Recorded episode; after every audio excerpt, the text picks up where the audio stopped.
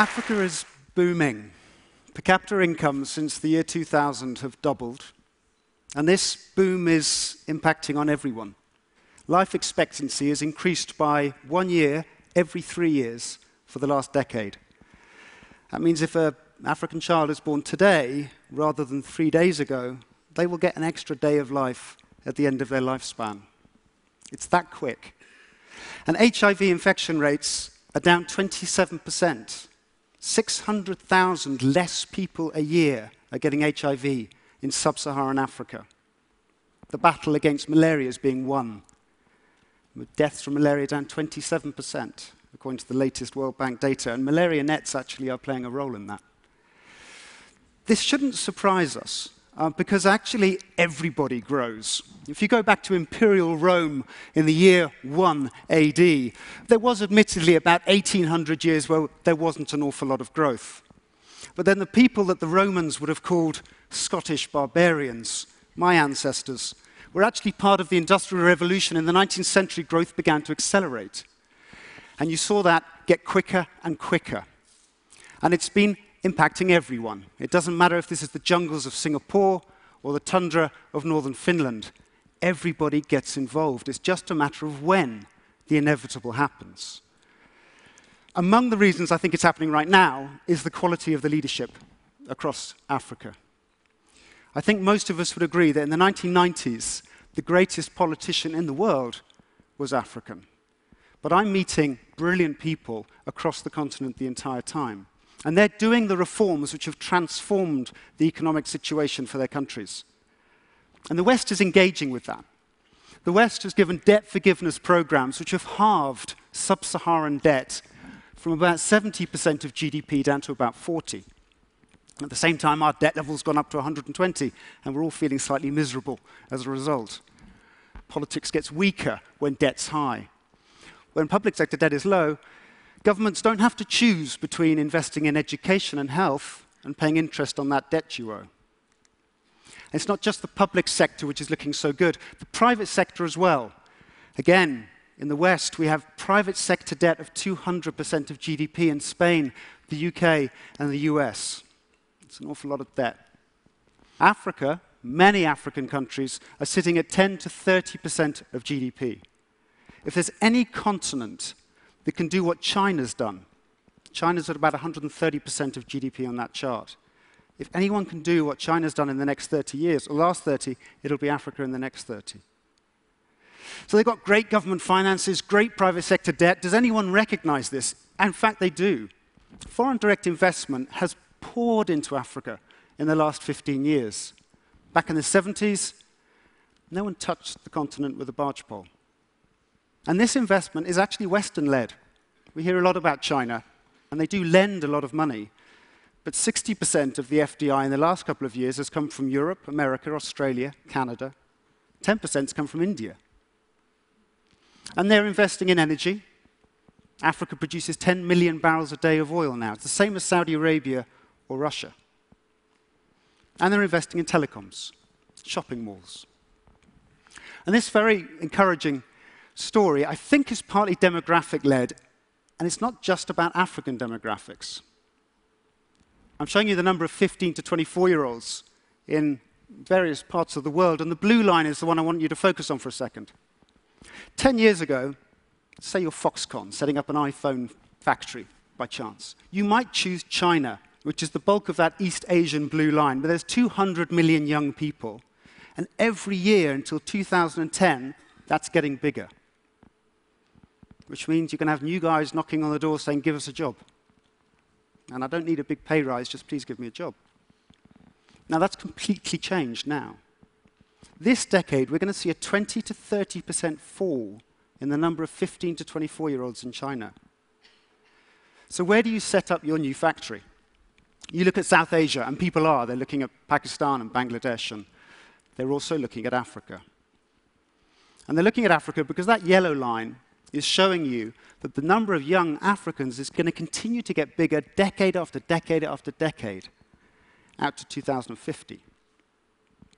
Now, there's a problem with lots of young people coming into the, any market, um, particularly when they're young men, uh, a bit dangerous sometimes. Um, I think one of the crucial factors is how educated is that demographic. If you look at the red line here, what you're going to see is that in 1975, just 9% of kids in secondary school education in sub-Saharan Africa. Would you set up a factory in sub-Sahara in the mid-1970s? Nobody else did. They chose instead Turkey and Mexico to set up the textiles factories because their education levels were 25 to 30 percent. Today, sub-Sahara is at the levels that Turkey and Mexico were at in 1975. They will get the textiles jobs that will take people out of rural poverty and put them onto the road to industrialization and wealth. So, what's Africa looking like today? This is how I look at Africa. It's a bit odd because I'm an economist. Each little box is about a billion dollars, and you see that I pay an awful lot of attention to Nigeria sitting there in the middle. South Africa is playing a role. But when I'm thinking about the future, I'm actually most interested in Central, Western, and Southern Africa. If I look at Africa by population, East Africa stands out as so much potential. And I'm showing you something else with these maps. I'm showing you democracy versus autocracy. Fragile democracies is the beige color. Strong democracies are the orange color. And what you'll see here is that most Africans are now living in democracies. Why does that matter? Because what people want is what politicians try, don't always succeed, but they try and deliver. And what you've got is a reinforcing positive circle going on. In Ghana, in the elections in December 2012, the battle between the two candidates was over education. One guy offered free secondary school education to all, not just 30%. The other guy had to say, I'm going to build 50 new schools. He won by a margin.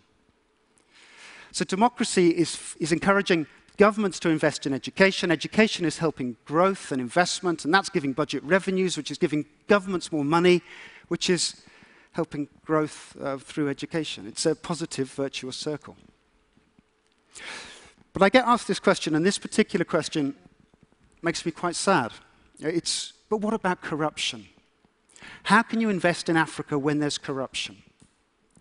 And what makes me sad about it is that this graph here is showing you that the biggest correlation with corruption is wealth. When you're poor, corruption is not your biggest priority.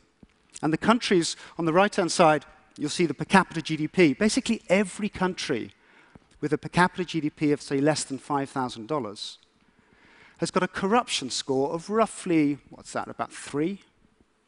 Three out of 10. That's not good. Every poor country is corrupt. Every rich country is relatively uncorrupt. How do you get from poverty and corruption to wealth and less corruption? You see the middle class grow. And the way to do that is to invest, not to say, I'm not investing in that continent because there's too much corruption. Now, I don't want to be an apologist for corruption. I, have been arrested because I refused to pay a bribe. Uh, not in Africa, actually. But what I'm saying here is that we can make a difference, um, and we can do that by investing. Now, I'm going to show you, let you into a little not so secret. Uh, economists aren't great at forecasting.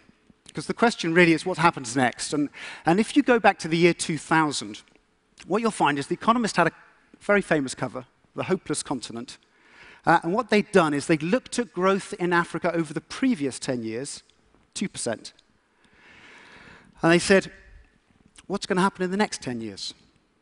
They assumed 2%.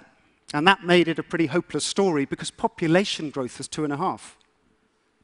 People got poorer in Africa in the 1990s. Now, 2012, The Economist does a new cover. And what does that new cover show?